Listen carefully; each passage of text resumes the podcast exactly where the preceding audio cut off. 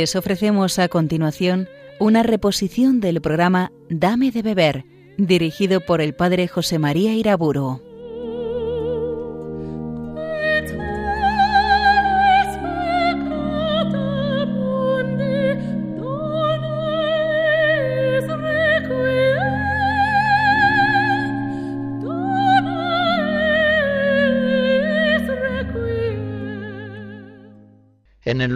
Padre, del Hijo y del Espíritu Santo. Señor, danos tu luz y tu verdad. Líbranos de las tinieblas del error y guárdanos en el esplendor de tu verdad. En las conferencias anteriores hablé largamente sobre el tema de la oración. Es ya pues momento de que nos ocupemos de la espiritualidad del trabajo. Efectivamente, el ora y el labora, la oración y el trabajo, son las dos coordenadas fundamentales en las que discurre la vida humana, la vida de las familias y de los pueblos. Como leemos en el Génesis, en el capítulo primero, hizo Dios al hombre un ser familiar, conyugal, procread y multiplicaos, y henchid la tierra. Pero lo hizo al mismo tiempo un ser trabajador cuando les dice seguidamente someted la tierra y dominad sobre todas las criaturas. Efectivamente, el trabajo es, en la visión bíblica, una bendición, es un poder, un impulso originario, una misión que Dios confía al hombre para que domine sobre todas las criaturas de la tierra y colaborando continuamente con el Creador, desarrolle la obra de la creación. Es el Señor quien hace al hombre Señor de la creación, el que le somete todo bajo sus pies, así lo decimos en el Salmo 8 lejos de todo pesimismo en referencia a las criaturas materiales, un pesimismo que es tan frecuente en las religiones del mundo antiguo, el cristiano, por el contrario, entra con el trabajo en la maravillosa creación de Dios, como un niño entra en la casa o en el huerto de su padre. Sabe bien el cristiano trabajador que Dios mismo es quien da a todos la vida, el aliento y todas las cosas. En Él vivimos y nos movemos y existimos, como dice San Pablo en Hechos 17. Ahora bien, también es cierto que la misma revelación que nos manifiesta el trabajo humano en toda su grandeza, nos da también a conocer el pecado del hombre, y la maldición que ha recibido la tierra y el trabajo a causa de ese pecado. Dice Yahvé en Génesis 3, por ti será maldita la tierra, con trabajo comerás de ella todo el tiempo de tu vida, te dará espinas y abrojos, con el sudor de tu rostro comerás el pan. Hay, por tanto, en el mundo del trabajo una bendición y al mismo tiempo una maldición. Será pues preciso que la actividad laboriosa de los cristianos haga prevalecer la bendición de Dios sobre la maldición, transforme progresivamente todo el mundo creado, elevándolo y dignificándolo siempre para la gloria de Dios y el bien de los hombres. En contraposición a la visión cristiana del trabajo, el mundo tiene de él una visión sumamente negativa. Piensen que tres cualidades negativas prevalecen a la hora de pensar y de hablar sobre el trabajo. La penalidad, la rentabilidad y la materialidad. En primer lugar, la penalidad. Fíjense que la misma palabra trabajo etimológicamente viene de sufrimiento. La palabra tripalium, la palabra latina de donde procede, significaba un instrumento de tortura que estaba compuesto por tres palos. En el castellano clásico, pasar trabajos significaba primeramente pasar penalidades. También en otras lenguas esa misma palabra del trabajo significa sufrimiento. En griego ponos, en francés travail, être en travail equivale a estar de parto. Es una acepción también existente en el labor inglés. En muchas utopías, y es significativo también en la utopía de Tomás Moro, un ideal social es la reducción extrema de los horarios laborales. Cuanto menos se trabaje, mejor.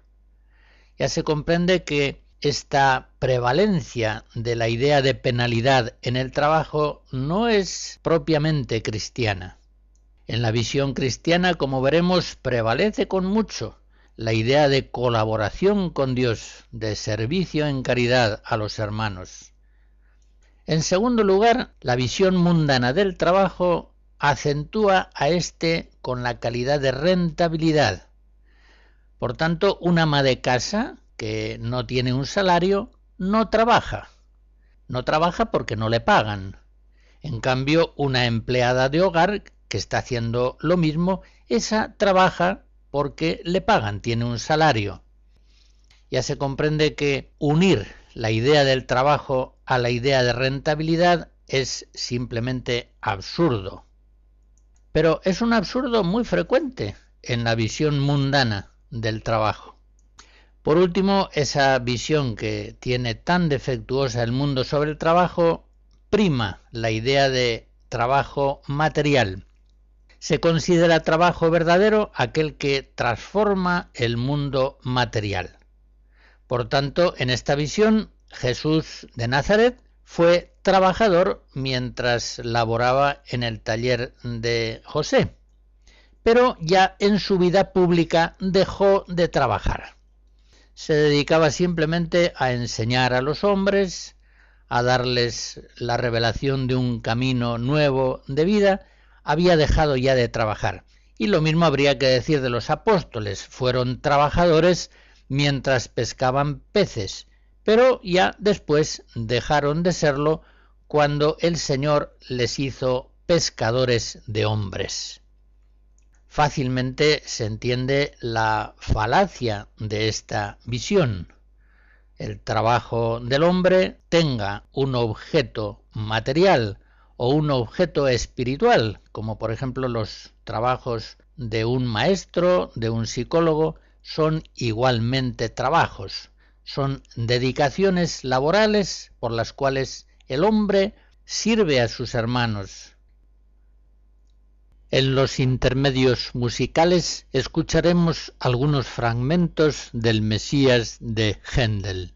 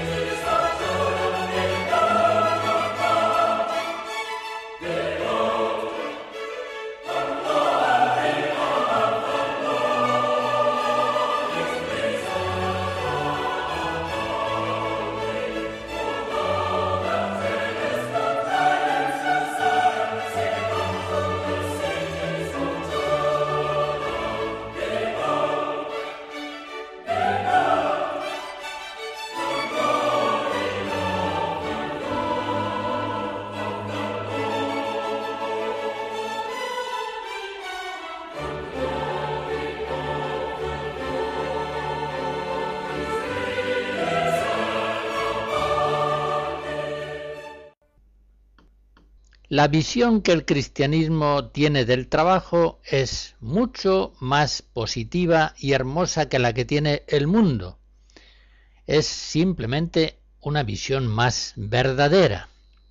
Los hombres, en cuanto imágenes de Dios en este mundo, colaboran con Él por medio del trabajo.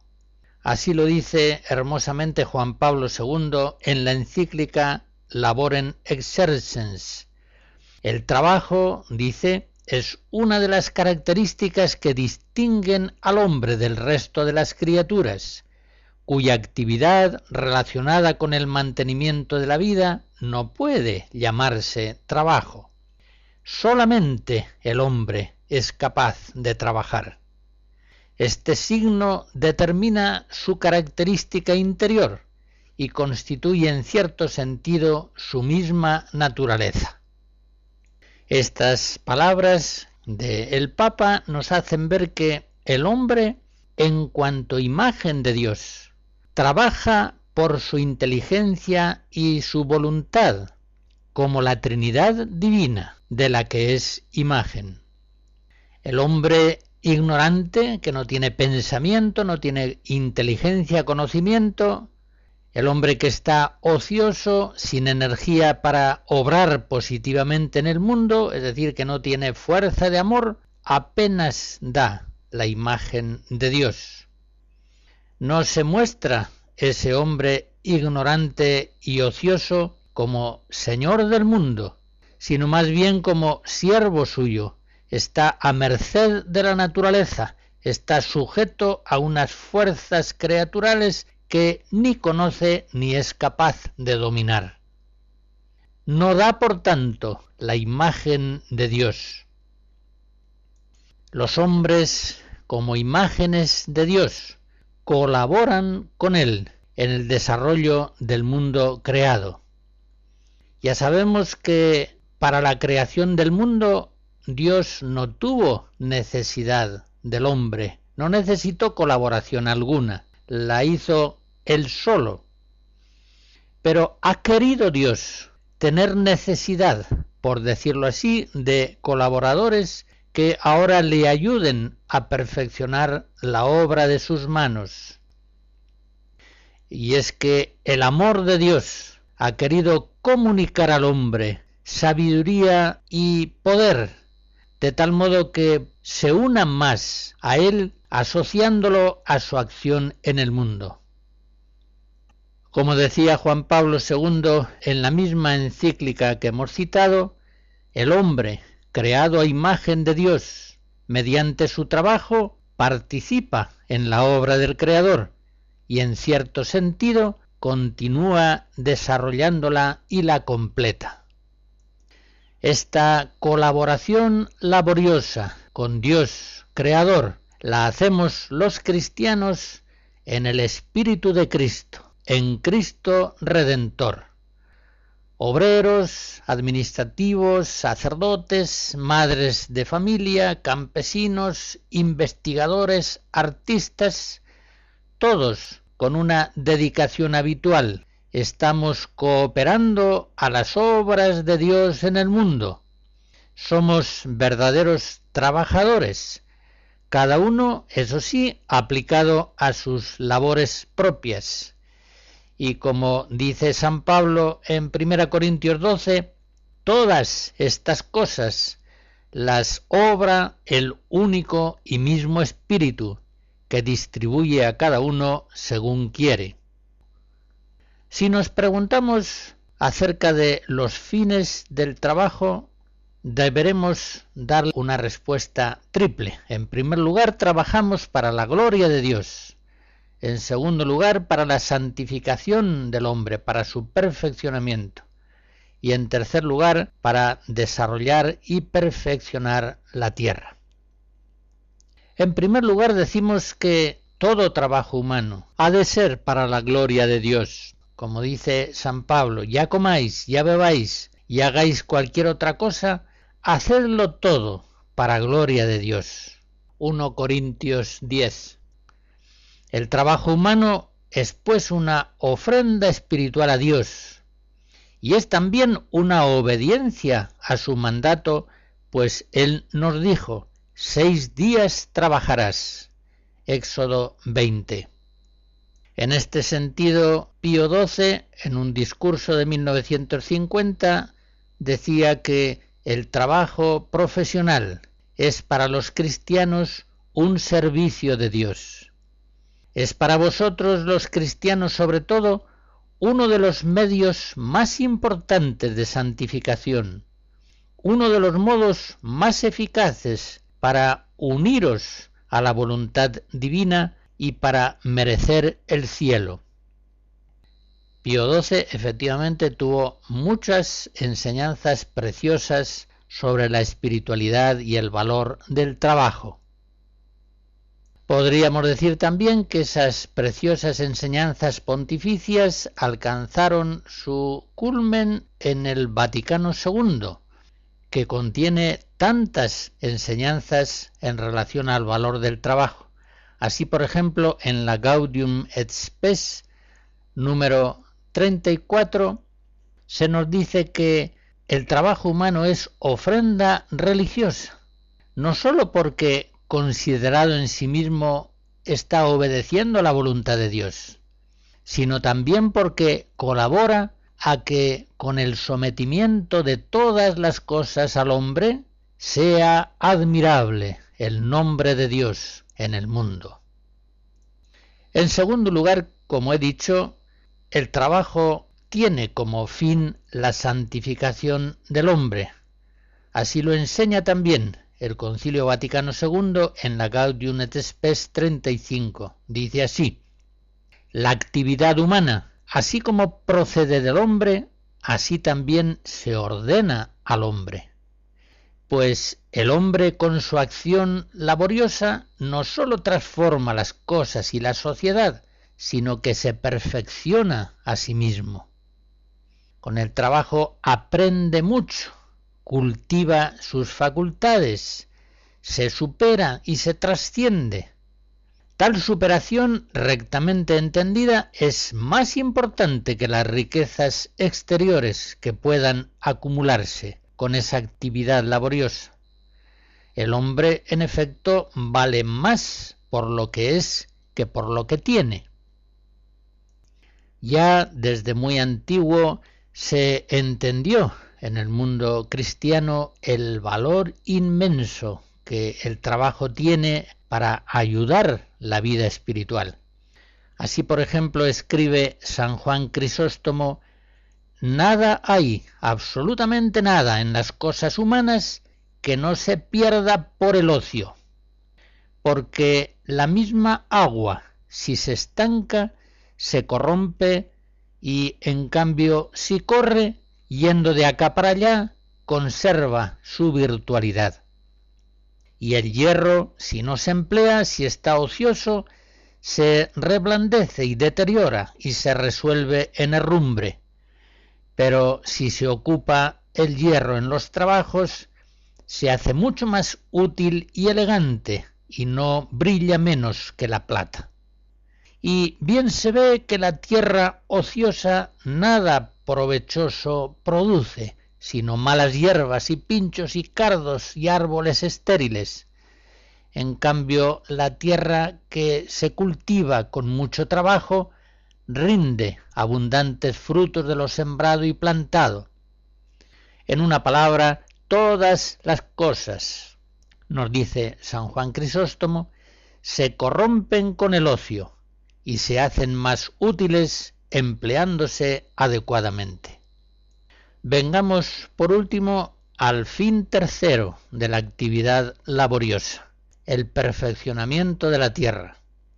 Los hombres, hemos visto en Gaudium et Spes 34, con su trabajo desarrollan la obra del Creador. Efectivamente, los hombres fueron creados por Dios como cultivadores inteligentes de toda la creación. El trabajo más valioso será ciertamente aquel que más directamente perfeccione al hombre mismo. El trabajo de los padres, sacerdotes, educadores, psicólogos, médicos, políticos. Pero como el crecimiento espiritual de los hombres está tan vinculado al grado de conocimiento y dominio de la naturaleza, todos los trabajos que actualizan las potencialidades ocultas de la tierra están sirviendo al hombre y glorificando a Dios. Evidentemente, por otra parte, no cualquier trabajo perfecciona la tierra.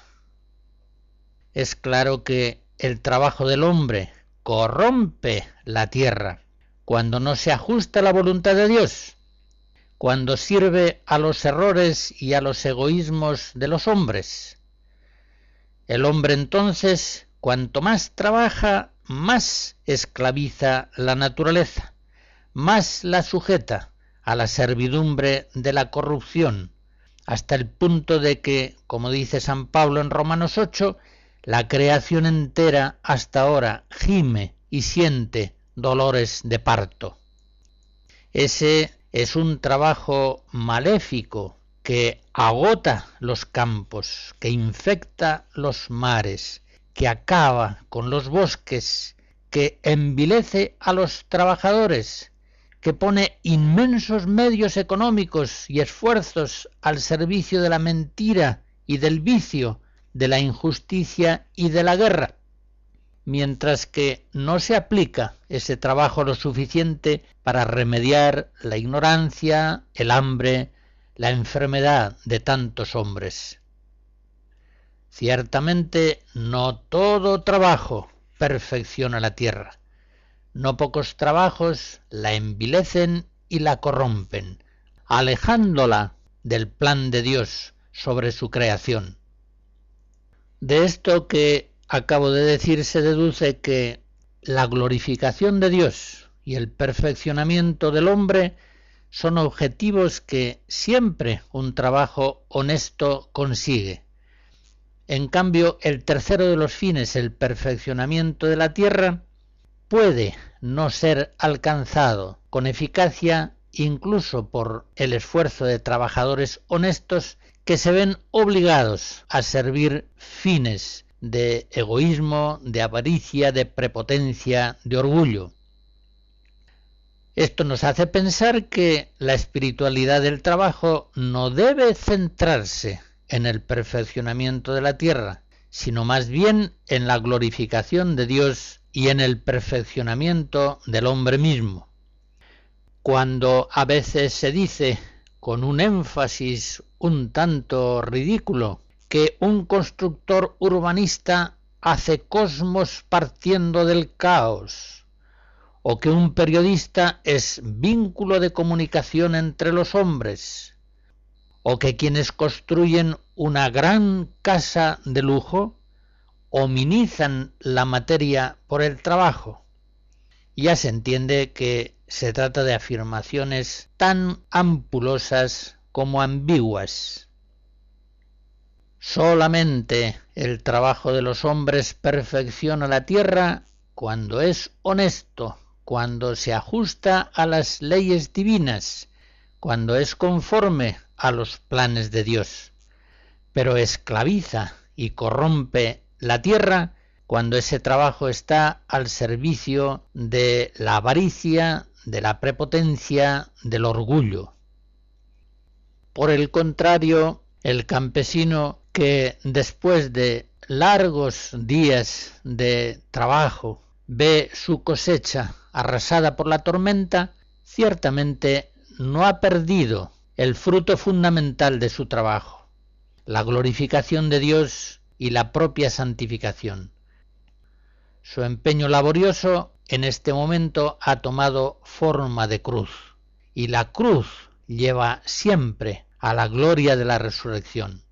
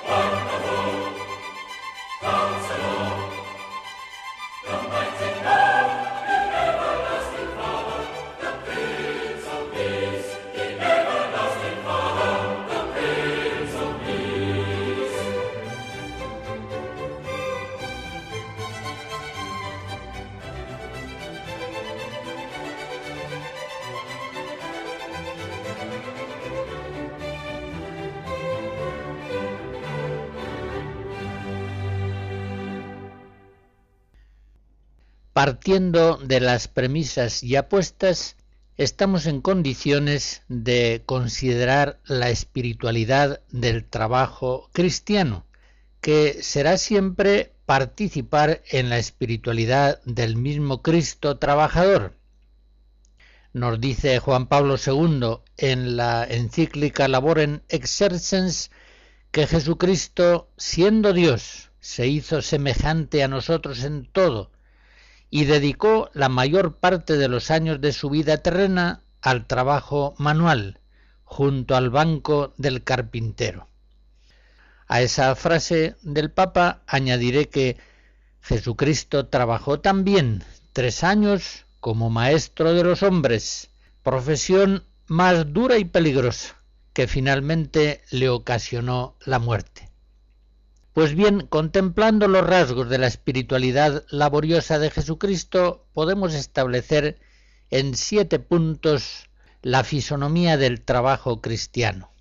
En primer lugar, es un trabajo que se vive como colaboración con Dios. Jesucristo decía en Juan 5, mi Padre trabaja siempre y por eso yo también trabajo. Nosotros hemos de hacer nuestras las palabras de Jesús, muy conscientes de que el obrero principal de todos los trabajos que se hagan en el mundo es siempre Dios. Trabajamos con Dios, bajo el auxilio divino, sostenidos siempre por el influjo de la causa primera del universo. Trabajamos queriendo conocer y observar las leyes naturales que el mismo Dios imprime en el dinamismo del cosmos. Por eso San Pablo nos exhorta todo cuanto hacéis de palabra o de obra, hacedlo todo en el nombre del Señor Jesús, dando gracias a Dios Padre por él. Todo cuanto hiciereis, hacedlo de corazón, como obedeciendo al Señor y no a los hombres. Colosenses 3. Este es indudablemente el rasgo fundamental del trabajo cristiano. Es cierto que en tiempos de cultura rural la espiritualidad del trabajo captaba con más facilidad ese protagonismo del trabajo de Dios en el mundo. La mediación laboral entonces en trabajos campesinos era tan simple que con algo de fe que hubiera, fácilmente se veía el trabajo como colaboración con Dios fácilmente se veían los frutos del trabajo como dones de Dios. Por decirlo en un ejemplo, es Dios quien hace las manzanas y no hace falta una fe muy fuerte para creerlo así. Es Dios quien da el crecimiento. 1 Corintios 3. Por el contrario, en tiempos de cultura industrial, la espiritualidad del trabajo se ve en la tentación de estimar en tanto la mediación laboriosa del hombre que olvide la acción de Dios, que es la causa principal de todo trabajo humano. En la cultura industrial fácilmente, por decirlo con un ejemplo, es el hombre quien hace un automóvil y hace falta una fe muy profunda y muy actualizada para ver en ese fruto del trabajo del hombre la acción principal de Dios, en el cual nos movemos, existimos y somos. Hechos 17. Por eso hemos de decir que la espiritualidad del trabajo será profunda cuando los cristianos vean la acción de Dios con la misma facilidad, tanto si se trata de la producción de una manzana como de la producción de un automóvil. Es Dios quien da el crecimiento. Es Dios siempre el obrero principal de todos los trabajos del hombre. En segundo lugar, la espiritualidad cristiana del trabajo ve a éste como una ofrenda diaria espiritual. Cada día en la misa, cuando presentamos los dones eucarísticos, ofrecemos el pan y el vino como frutos de la tierra y del trabajo del hombre. Cada día, pues, los cristianos hemos de hacer de nuestros trabajos una ofrenda espiritual directamente integrada en la ofrenda que Cristo hace de sí mismo en la Eucaristía y siempre vivificada por esta ofrenda eucarística. El ofrecimiento diario de obras es una práctica espiritual muy provechosa que puede afirmar en nosotros esta espiritualidad. La oración de laudes en la primera semana expresa muy bien el trabajo cristiano como colaboración con Dios y como ofrenda espiritual. Dice así, Señor, que tu gracia inspire, sostenga y acompañe nuestras obras, para que nuestro trabajo comience en ti como en su fuente, y tienda siempre a ti como a su fin. Un tercer punto importante caracterizador de la espiritualidad cristiana del trabajo. Trabajar con paz. Trabajar sin apegos desordenados y sin las tensiones y ansiedades que esos apegos llevan consigo. Si el cristiano entiende su trabajo de verdad como una colaboración con Dios, como una colaboración en la que, por supuesto, el obrero principal es Dios, trabajará entonces sin apegos desordenados y sin esas tensiones y ansiedades que de ellos se derivan. Con humilde paciencia trabajará siempre en paz podríamos distinguir un trabajo carnal y un trabajo espiritual. Nuestro trabajo es carnal cuando trabajamos solos, cuando trabajamos como si no estuviéramos trabajando con Dios, cuando trabajamos partiendo de nosotros mismos, de nuestra voluntad, marcando plazos, modos, grados de calidad, alegrándonos cuando logramos realizar nuestra voluntad, impacientándonos cuando se frustran nuestros planes, pretendiendo unos ciertos bienes temporales con una voluntad desordenada. Ya se comprende que no es este el trabajo cristiano. El trabajo cristiano es un trabajo espiritual, está hecho en el Espíritu de Jesús. Trabajamos espiritualmente cuando trabajamos con Dios, para Dios, bajo el influjo de Dios, en cuanto colaboradores suyos.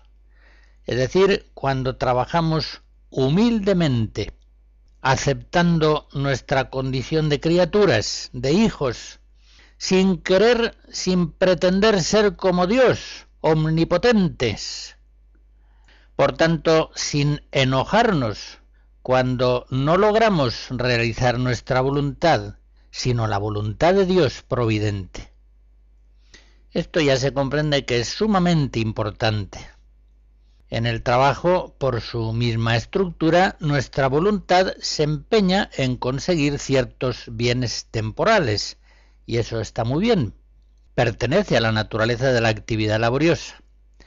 Pero debemos pretender esos frutos, esos objetivos de nuestro trabajo, sujetando siempre nuestra voluntad a la voluntad de Dios providente.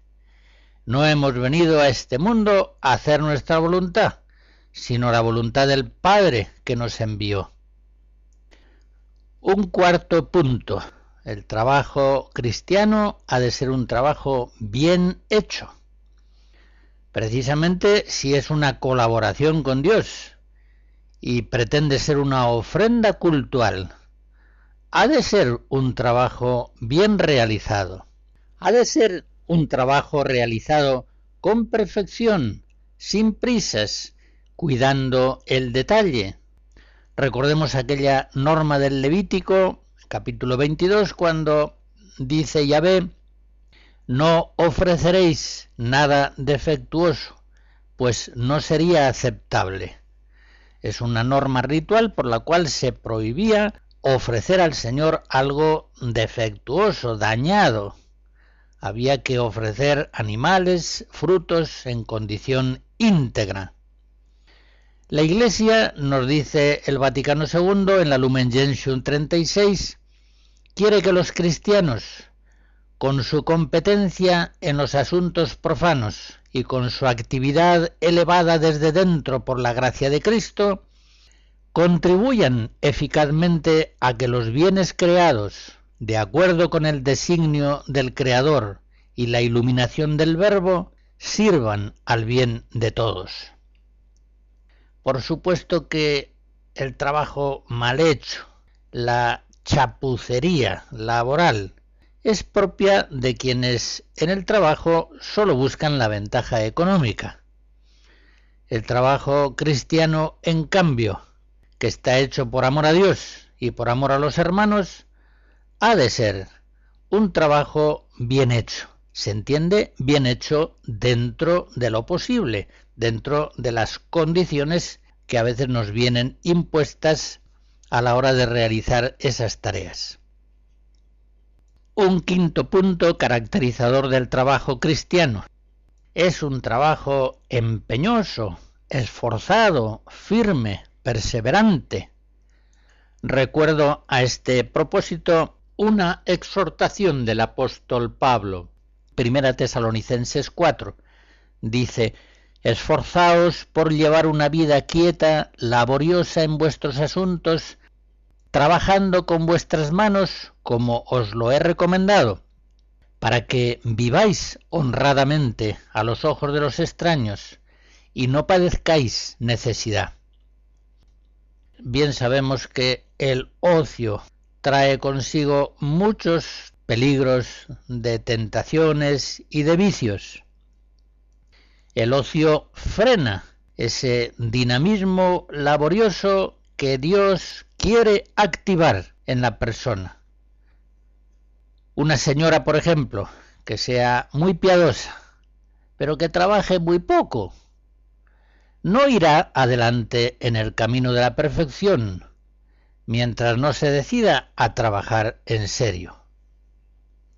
Sin el trabajo, las personas fácilmente se hacen triviales, chismosas, desordenadas, inestables, vacías, inútiles, aprensivas, susceptibles y, en no pocos casos, neuróticas. Con el trabajo, en cambio, el hombre agrada a Dios, sirve a los hermanos y va perfeccionándose en todas las virtudes. Un sexto punto.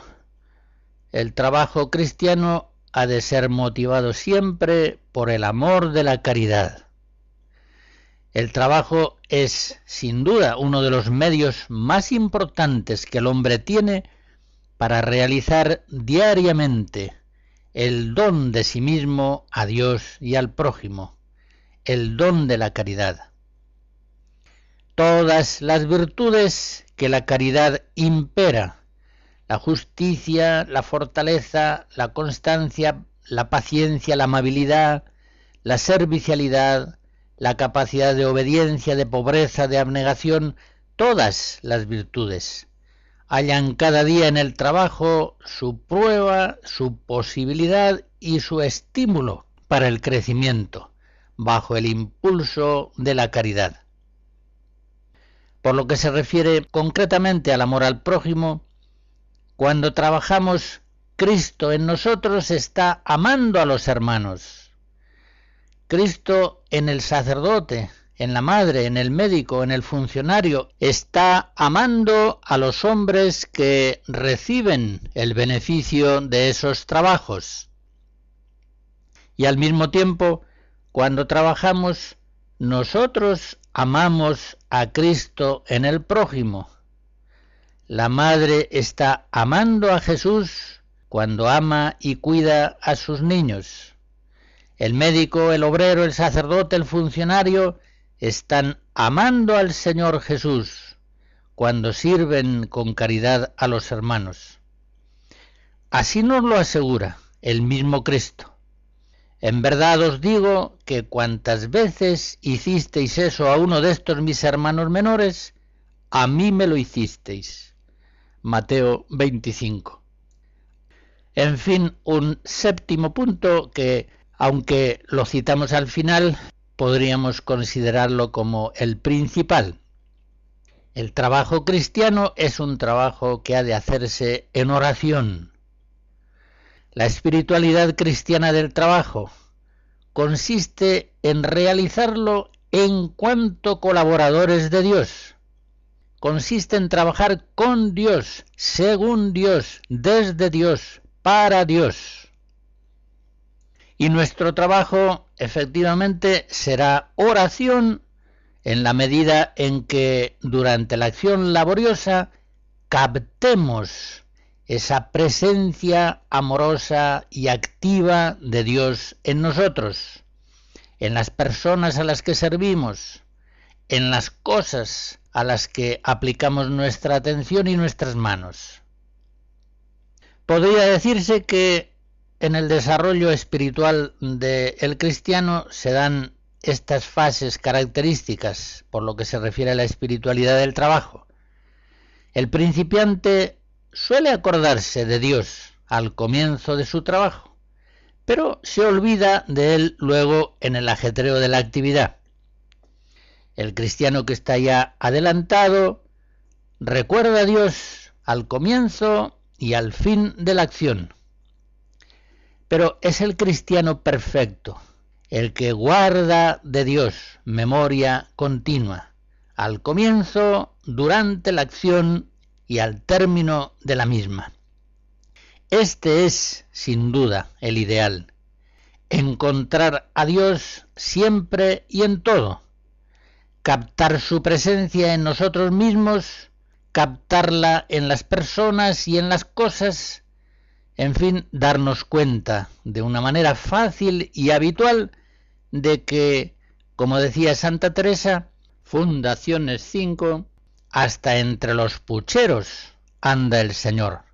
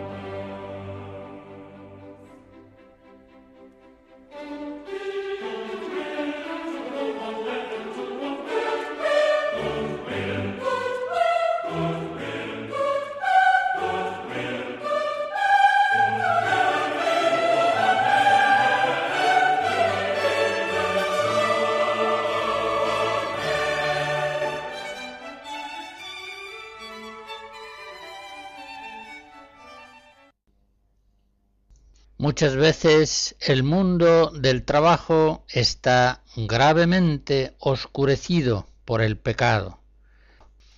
El trabajo embrutece cuando no se hace para la gloria de Dios y buscando el bien de los hermanos, sino sobre todo pretendiendo las riquezas.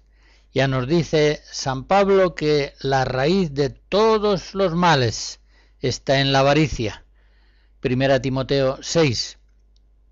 Por eso los cristianos con frecuencia se encuentran hoy en un mundo laboral como ovejas en medio de lobos. Mateo 10. En el trabajo mundano muchas veces se disocia el fin propio de la obra y el fin de la gente. Por ejemplo, un estudiante no está estudiando para saber y de este modo poder servir el bien común. Está estudiando más bien para aprobar las asignaturas y poder ganar dinero. Con estos planteamientos se hacen las cosas mal, por cumplir, por rutina, sin mirar el servicio benéfico del prójimo, sin cuidar y mejorar la calidad de las obras, unas veces con prisas, otras con excesiva lentitud, y en un caso y otro con chapucera irresponsabilidad. Todas esas actitudes negativas, malas en el trabajo, profanan, estropean la dignidad del mundo del trabajo. Unos trabajan de menos por pereza, otros trabajan de más por activismo, por vacío interior que solamente pueden llenar haciendo algo. A estos que trabajan en exceso, también a veces estimulados por la ambición de riquezas, habrá que recordarles aquello de Jesús, de qué le vale al hombre ganar todo el mundo si pierde su alma. Mateo 16. Juan Pablo II en la labor en Exercens nos dice que el hombre tiene que imitar a Dios, tanto trabajando como descansando, dado que Dios mismo ha querido presentarle la propia obra creadora bajo la forma del trabajo y también del descanso. Todo esto nos hace entender que la evangelización del trabajo en el mundo es una tarea formidable que Cristo ha encomendado a los cristianos han de dar los cristianos al ministerio del trabajo su dignidad congénita. Los laicos, al mismo tiempo que deben empeñarse en levantar la dignidad del mundo laboral, también deben sufrir con paciencia las miserias de un mundo laboral en no pocos aspectos maligno y pervertido. Evidentemente, la cruz de Cristo ha de estar siempre en el centro de la espiritualidad del trabajo. El trabajo, es cierto, no dice de suyo relación al sufrimiento, más bien sólo al cansancio. La relación entre trabajo y sufrimiento es algo que procede del pecado, como ya se vio en aquellas palabras primeras del Génesis que recordábamos. Y cuanto más pecado haya en el mundo, más penoso será el trabajo para el hombre. El trabajo puede hacerse cruz de muchos modos. Se hace cruz cuando ha de cumplirse en mala compañía, en condiciones precarias, con sueldos injustos, en competencia dura y agobiante. Pues bien, Aquí habrá que recordar aquello que también Juan Pablo II dice en la labor en Exercens. La obra de salvación se ha realizado a través del sufrimiento y de la muerte en la cruz. Soportando, pues, la fatiga del trabajo en unión con Cristo crucificado por nosotros, el hombre colabora en cierto modo con el Hijo de Dios en la redención de la humanidad se muestra verdadero discípulo de Jesús, llevando a su vez la cruz de cada día, Lucas 9, en aquella actividad que ha sido llamado a realizar. Pero siempre la cruz va unida a la alegría de la resurrección. Efectivamente, la alegría del trabajo es una alegría fundamentalmente religiosa. Si nos fijamos, las fiestas del trabajo en todos los pueblos son alegres mientras tienen un sentido religioso, es decir, mientras la fecundidad de la tierra y del trabajo de los hombres se pone en relación litúrgica y agradecida con Dios, fuente de todo bien. La alegría propia del trabajo cristiano es una alegría que procede de ser una actividad realizada con Dios, para Dios, con el auxilio de Dios. Es una alegría que viene de la actividad realizada bajo el impulso del amor, del amor a Dios y del amor al prójimo. Todo lo que se hace por amor se hace con alegría. Por eso, cuando se pierde el sentido religioso del trabajo, se oscurece el mundo laboral y se hace torvo y sombrío. El cristiano debe procurar hacer su trabajo con alegría, sea este cual fuere. El trabajo cristiano es alegre porque a lo largo de los años de esta vida lleva al descanso festivo celestial. Seis días trabajarás y harás todas tus obras, pero el séptimo día es sábado de Yahvé tu Dios. Deuteronomio 5. Unos cuantos años de vida laboriosa y después el cielo para siempre. El domingo es imagen del cielo y los días laborables son imagen de la tierra. Al final de la historia, cuando llegue el día del Señor, siempre será domingo. Como leemos en Apocalipsis 21, el mismo Dios entonces será con ellos y enjugará las lágrimas de sus ojos, y la muerte no existirá más, ni habrá duelo, ni gritos, ni trabajo, porque todo esto es ya pasado. Y dijo entonces el que estaba sentado en el trono, He aquí que hago nuevas todas las cosas.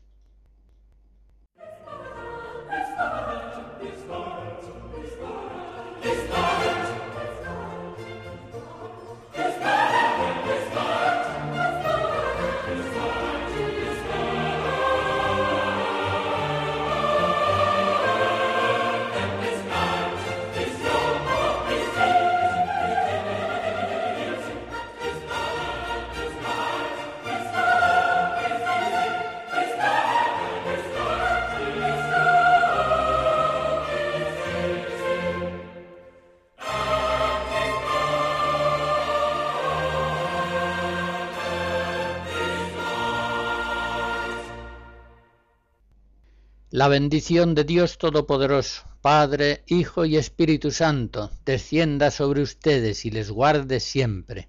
Amén.